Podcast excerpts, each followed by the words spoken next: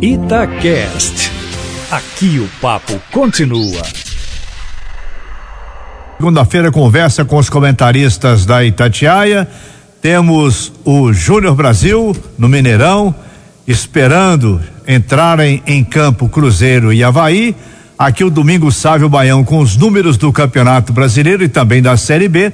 E o Cadu Doné, que acompanhou o futebol no fim de semana. Vamos começar com o Cadu sobre essa reta final de campeonato brasileiro, faltando exatamente cinco rodadas. Novembro é o mês decisivo, depois temos dois domingos no mês de dezembro. E aí termina a temporada. Boa noite, Cadu. Boa noite, Emanuel. Um abraço para o Júnior lá no Mineirão, Baião. Vai trazer números importantes para a gente aqui daqui a pouco, para os ouvintes da turma do bate-bola. Emanuel, sábado, um jogo fraco, um jogo que reflete a dificuldade que Atlético e Fluminense têm tido na tabela, os dois times estão mal. Achei que o resultado foi justo, o primeiro tempo um pouco mais pro Fluminense, o segundo tempo um pouco mais pro Atlético. Acho que ficou de bom tamanho pelo que os dois times fizeram. No primeiro tempo, é um problema que o Atlético mostrou, entre outros, né? O time não funcionou bem de forma geral. Mas um problema mais claro que o Atlético mostrou no primeiro tempo, a zaga falhando muito. No gol do Fluminense, o Hever cometeu um erro crasso e depois o Patrick fez um gol contra daqueles, né? Então, dois erros graves no mesmo lance. No segundo tempo, acho que o Atlético deu uma melhorada. Acho que é, esse jogo, Emanuel, assim como outros, a gente pode pegar como exemplo para tentar fugir do lugar comum de colocar sempre jogadores no mesmo pacote por causa de idade, porque são da base, porque não são da base. No sábado o Atlético começou com o Bruninho e com o Marquinhos. Eu não gostei muito do Bruninho e achei que o Marquinhos fez um bom jogo, principalmente depois que o Casares entrou. Acho que ele melhorou depois que o Casares entrou. Então, é, é, eu, eu, vejo o Marquinhos um pouco à frente do Bruninho. Eu acho que a gente não precisa ter essa mania de achar que ou coloca os dois ou, ou não coloca nenhum. Você pode ter graus diferentes de amadurecimento, qualidades diferentes entre os jogadores da base. Acho que o Marquinhos hoje é um pouco acima, e isso não é nenhum demérito para o Bruninho, não quer dizer que ele não possa ser utilizado, pode entrar ao longo dos jogos, pode vir a ser útil de formas distintas, mas para ser titular hoje, vejo o Marquinhos um pouco à frente. E acho, Emanuel, que mesmo eh, considerando é, algumas oscilações que ele tem nesse time do Atlético, para mim, sei que não é uma opinião é tão popular, que não é uma unanimidade, mas para mim o Casares é titular. Eu escalaria o Luana direito, o Casares centralizado e uma briga ali entre o Marquinhos e o Otero pela esquerda, um pouco mais pro, pro Marquinhos. Acho que no momento pelo elenco que o Atlético tem, pelas características que ele tem de armador, eu acho que ainda pode ser útil nessa reta final. 6 horas 19 minutos. Todo mundo perguntando números do Campeonato Brasileiro. O que, que pode acontecer, o que, que não pode acontecer. Restam cinco partidas para cada time, a exceção é de Cruzeiro, que joga, é o sexto, faltariam com o jogo de hoje seis partidas para o Cruzeiro e também o jogo do Vasco contra o Goiás. E daí para frente, Deus nos acuda, porque a cara do título tá meio rubro-negra, já tá bem rubro-negra a cara do título. Agora, com relação ao rebaixamento, a briga vai ser briga de foice. Sobre a classificação do Campeonato Brasileiro, tem Flamengo pela ordem, Palmeiras, Santos, Grêmio, Atlético Paranaense, São Paulo, que é o sexto colocado, 53 pontos. O Internacional mais abaixo, 50 e o Corinthians 50. Mas há uma luta muito grande também pela presença na Copa Libertadores. O primeiro grande mandamento de um time no Campeonato Brasileiro é ser campeão. O segundo é entrar na Copa Libertadores. O Flamengo está muito perto de ganhar aí em poucas horas de diferença, dois títulos: a Copa Libertadores e no domingo, 24 horas depois, sem entrar em campo, ganhar o Campeonato Brasileiro. E os números estão mostrando uma campanha extraordinária do Flamengo até aqui. Boa noite, domingo, Sávio Baião. Boa noite, Emanuel Carneiro. Boa noite, Cadu Doné, os ouvintes da turma do bate-bola. Ô Emanuel, o Flamengo será campeão com o um empate do Palmeiras, não precisa nem do Palmeiras perder. Se o Palmeiras empatar com o Grêmio, o Flamengo fica com 81, Palmeiras com 69. Palmeiras só vai ter mais 12 pontos pela frente. E no critério número de vitórias, o Flamengo conquista o título antecipadamente. Ô, Baião, então o Flamengo pode ser campeão da Libertadores no sábado e, do, e sem jogar do brasileiro no domingo. Exatamente. Voltando no, do avião, é, ficando, ó, ganhamos outro título. É carnaval no Rio de Janeiro, é. né? 48 horas de carnaval. Então, o Flamengo está bem encaminhado. Quando você fala em Libertadores, é bom a gente salientar que Libertadores neste momento é G7, é G7 até o Internacional, mas se o Flamengo for o campeão da Libertadores passa a ser G8. Então, entra nesse caso aí o Corinthians e tem uma boa vantagem sobre o Bahia, de seis pontos, sobre o Vasco de sete. Você falou sobre o Vasco que joga hoje, o Vasco tem, já jogou as 33, porque teve um jogo antecipado com o Flamengo, né? É, o Flamengo jogou 34, então o Goiás está com a partida a menos o Vasco tá aí, correndo, o Luxemburgo falando, fazendo conta, vamos ver se vai dar e tal, mas parece que tá encaminhado para a briga entre esses oito primeiros mesmo, viu, Manuel? Ô, Domingos Savaião, você vai participar da jornada esportiva, tem Cruzeiro em campo contra o Havaí, mas olhando os números do atual campeonato brasileiro, o Cruzeiro está na briga e tem uma chance muito grande esta noite. Não pode deixar escapar tem que controlar a ansiedade, tem que ter paciência da torcida. O Havaí ainda não está matematicamente rebaixado ou está rebaixado?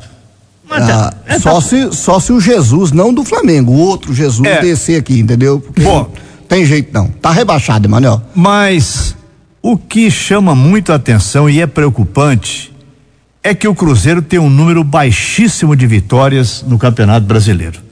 Cruzeiro tem sete vitórias, o Fluminense tem nove, o Ceará tem dez, o Botafogo tem onze. E o Atlético onze vitórias também.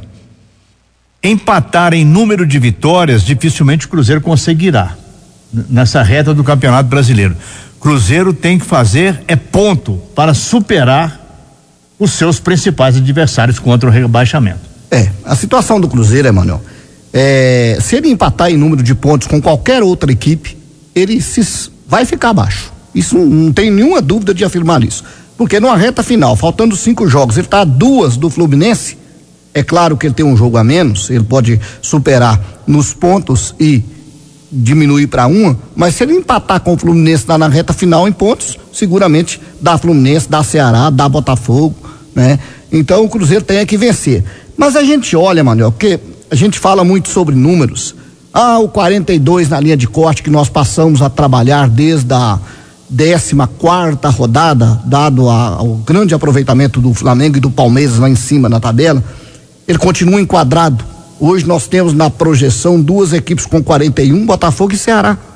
O aproveitamento do Botafogo e do Ceará somam 41. Do Fluminense, 40. Do Cruzeiro, como tem um jogo a menos, dá 42. Então aquela linha de corte dos 42, ela continua valendo. Mas quando a gente chega numa reta final, a gente começa a olhar rodada por rodada. Botafogo e Corinthians, na próxima rodada. Um jogo difícil pro Botafogo. Ceará e São Paulo, um jogo difícil pro Ceará. CSA e Fluminense, no campo CSA, jogo difícil pros dois. Santos e Cruzeiro, jogo difícil pro Cruzeiro. Então o Cruzeiro não pode se dar ao luxo, de forma nenhuma, Manuel, de deixar de somar três pontos hoje. O, o Cruzeiro tem seis pontos né, na, na, daqui que ele tem que somar. São esses três e depois do Santos ele tem o CSA em casa. Esses seis pontos ele tem que somar. E aí buscar mais um, dois, três. A gente vai informando, vai fazendo as contas aqui. No momento é este. Hoje não tem jeito. O, o, pessoal brinca assim: ah, se o Cruzeiro não ganhar do Havaí hoje, dificilmente ele consegue sair do rebaixamento. Não é uma verdade absoluta, mas vai ficar com mais dificuldades mesmo. 6 horas 25 minutos, vamos botar na roda o Júnior Brasil já no Mineirão, esperando a entrada em campo de Cruzeiro versus Havaí, o jogo dessa segunda-feira. O Campeonato Brasileiro tem também um outro jogo essa noite, sete e meia em São Januário, o Vasco enfrentando o Goiás. As duas equipes fazem campanhas parecidas. O Vasco é o décimo colocado com 43 pontos, um ponto à frente do Goiás, que é o décimo segundo. Quem vencer assume a nona posição. Boa noite, Júnior Brasil. Boa noite, Emanuel, Cadu, Baião, equipe da Itatiaia Apostos aqui no Mineirão, Samuel Venâncio, Thiago Reis, Emerson Pancieri, expectativa de vitória do Cruzeiro. Ouvi atentamente aí o Baião e o Cruzeiro não pode se dar o luxo, Emanuel, de qualquer outro resultado. O Cruzeiro tem que vencer. A continuidade do Cruzeiro na Série A passa por uma vitória hoje. Você de cara, projeta, Havaí, CSA, vitórias. É jogo que você não pode ter uma margem de erro. Me preocupa porque chovendo muito aqui na região da Pampulha, em toda a BH, e o campo vai ficar mais pesado. E aí quando eu olho para o suposto time, eu vejo que é o time Amigos do Abel. Porque Thiago Neves e Fred, eu lembro que o Sassá já tinha deixado uma ótima impressão, apesar da expulsão, diante do Atlético Paranaense, e para mim ali ele assumia a titularidade do time. Não tinha que ter o Fred de novo, a não ser na ausência do Sassá. Thiago Neves também mais do mesmo. Coloca o garoto Maurício para fazer algo diferente. Então, infelizmente, isso preocupa um pouquinho. E também não tenho receio de queimar a língua, Emanuel, e esses caras hoje arrebentarem com o jogo, porque o débito que eles têm, o Marquinhos Gabriel, isso aí números eu já falei inúmeras vezes, de atacantes que inconcebíveis Marquinhos Gabriel, Robinho, David, com números mais absurdos ainda, 40 jogos, sem gol, com duas assistências apenas. Ou seja, o Cruzeiro muito pobre ofensivamente, mas vai encontrar um adversário que também é muito pobre ofensivamente. Já foi falado, talvez vai estar turbinado por mala branca, mas o Cruzeiro tem a obrigação de obter uma vitória. O Havaí é, já é carta fora do baralho, mas a gente sabe aquela história, aquele ditado, porco magro é o que suja a água, com todo respeito ao Havaí, mas Havaí já pertence à Série B. E o Cruzeiro tem que dar uma resposta, vai ter o apoio do torcedor, mas hoje é aquele jogo, Emanuel, para o Cruzeiro ganhar, ganhar bem, ter uma boa vitória, para a sequência, porque a sequência é muito pesada, principalmente quando você olha os jogos que o Cruzeiro vai ter fora de casa. Então, que Fred deu um retorno, David, Thiago Neves, que esqueça Corinthians, foque aqui no Cruzeiro, Marquinhos Gabriel. E eu só lamento da base não ter mais oportunidades, porque quando eu vejo Kaká e Ederson, olha o tamanho da resposta que eles deram e soluções em campo. Então, por que não ousar mais? Essa é a pergunta que eu deixo para você, Manuel. Muito bem, Júnior. São 6 horas 29 minutos. O Cruzeiro foi muito beneficiado no fim de semana pelos resultados dos seus concorrentes na luta contra o rebaixamento. Deu tudo certo para o Cruzeiro. Agora resta ao Cruzeiro fazer a sua parte hoje contra o Havaí. E para fechar a conversa com os comentaristas, vou passar a bola aqui para o Cadu Doné, falando um pouquinho sobre a seleção brasileira. E aumentou uma pressão muito grande em cima do técnico Tite. Há pouco ele falou na reunião da turma do bate-bola, ao Wellington Campos, explicando por que é que ele está insistindo com alguns jogadores. Mas, Cadu, as coisas não têm dado certo para o Tite. Ele se localiza muito em termos de Copa América. A Copa América, o Brasil ganhou a Copa América.